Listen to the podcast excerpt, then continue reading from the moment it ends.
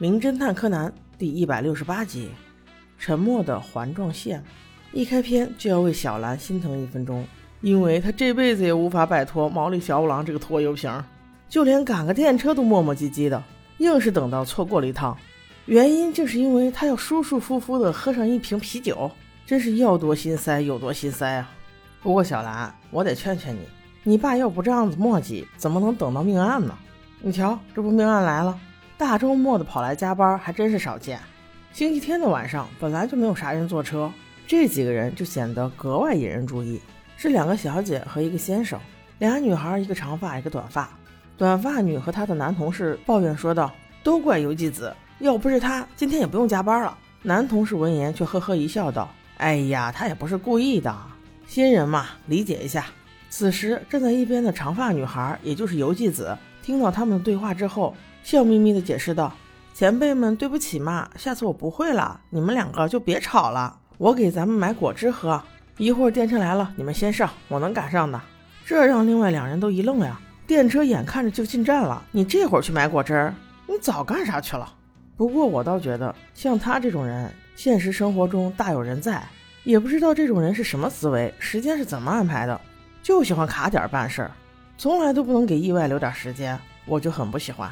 今儿我就戴着有色眼镜，我就认为他是凶手，咱们看看后面是不是。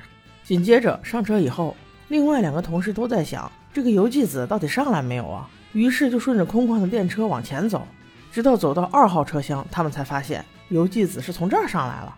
正说话间，看到二号车厢旁边还坐了一个人。而且还是他们的熟人，男同事连忙上前打招呼：“哎，青美，你不是走了吗？怎么在这儿坐着？”当胳膊碰触他的一瞬间，整个人都傻了，因为那个叫青美的女士，竟然在被碰之后，砰的一下倒地身亡了。这显然不是那位男同事给推死的，而是他早就已经死在电车里了。赶快打电话报警！此时，小兰、柯南和小五郎叔叔已经闻声赶来，电车也因此停了下来。正在毛利小五郎给大家炫耀自己是名侦探的时候，柯南已经发现以下两个疑点：第一，死者的耳朵上有被针刺过的痕迹，而且周边发黑，很明显是中毒迹象；第二，死者戴的耳机有被拽过的痕迹。很快，木木警官赶到以后，经警方调查，死者死于大概一个小时之前，大约是傍晚六点半的样子，而发现尸体的时间是七点半。电车是环状线，绕一圈需要一个小时十分钟，所以由此推测。死者应该是死于二号车厢内的，死因是中剧毒而死，是通过耳朵上的伤口中毒的。再有就是死者身上的一个包，包里也是放了一些办公用品。木木警官看到没什么特别的，就想从他的三个同事开始入手。木木警官问他们：“你们知不知道死者经常会带什么东西？”短发女孩有些不爽道：“我怎么知道他会带什么？我跟他关系又不好。这个你去问他俩吧。”那男孩追青梅追很久了，但是青梅也是奇葩。却抢了游纪子的男朋友，所以他俩应该都是关系人吧？又喝着不问不知道，这么乱的关系。那男同事一听，赶紧澄清道：“哎，警官，我只是追她而已啊！但是青美一直也没有同意，而且还跟游纪子之前的男朋友在一起了，我肯定就放弃了呀。”此时的游纪子一直都不说话，就连自己的男朋友被抢了也只字不提。不过警官倒没有把他们列为重点怀疑对象，因为游纪子六点半左右死的时候。这仨人正在外面吃饭呢，都有明显的不在场证据。至此，案件似乎走入了僵局，还是得依靠柯南破冰啊！柯南再次去看了死者的遗物，发现了一叠瓷片贴纸上竟然留有一笔没有写完的字，很显然是在写上一张贴纸的时候不小心遗留下来的。也就是说，上一张贴纸的拥有人也许就有最大的嫌疑。柯南故意制造机会，跟三个嫌疑人中随意一个人进行单独沟通。从而得到了关键线索。于是，正当木木警官想要把他们三个放走的时候，柯南又一次炸晕了小五郎，开始了今天的推理。木木警官啊，还不能放他们走，因为今天杀人的凶手就在他们三个之中。